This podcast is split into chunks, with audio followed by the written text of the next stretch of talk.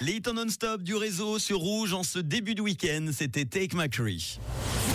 C'est un truc de fou Sur Rouge. Je vous emmène aujourd'hui faire un tour sur les réseaux sociaux et plus particulièrement sur TikTok. Et dans la catégorie choses étranges que les gens font, je vous ai trouvé une petite pépite, mettre son papier toilette dans le réfrigérateur. Oui, vous avez bien entendu, mais attention, ne pas mettre tout le paquet entier, genre les six rouleaux de papier hygiénique dans le frigo. Non, un seul rouleau suffit apparemment pour faire disparaître les odeurs. Oui, alors attention, pas les odeurs de votre cucu, non, les odeurs de votre frigo évidemment, on s'est bien compris. En gros, le papier de toilette parviendrait à absorber les odeurs présentes dans votre réfrigérateur en s'imbibant de l'humidité qui s'y trouve. Les experts des odeurs de frigidaire vont évidemment me dire, mais Manu, il y a le bicarbonate qui marche super bien et qui en plus d'absorber les odeurs arrive à neutraliser les acides qui les causent. Alors sachez que le papier derrière, comme j'aime bien l'appeler, n'a pas ce pouvoir, mais si vous n'avez pas de bicarbonate à la maison, bah en attendant,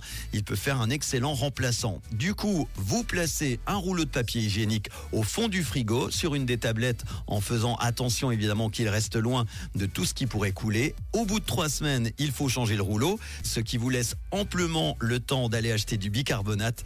Et une petite note importante quand même, je vous déconseille vivement de vous servir du rouleau imprégné d'odeur à des fins personnelles, à moins bien sûr que cela ne vous dérange pas, que votre arrière-train sente une curieuse odeur de jus de cornichon et de fromage périmé. Quelle horreur Vous pouvez me donner hein, évidemment des autres astuces pour enlever les odeurs dans le frigidaire si vous en avez. Tout de suite, les hits en non-stop qui sentent très très bon évidemment. Bébé Rexa dans quelques instants avec David Guetta, les Maroon 5 et voici pour débuter votre week-end sur Rouge, TXT et les Jonas Brothers. Bonne soirée sur Rouge.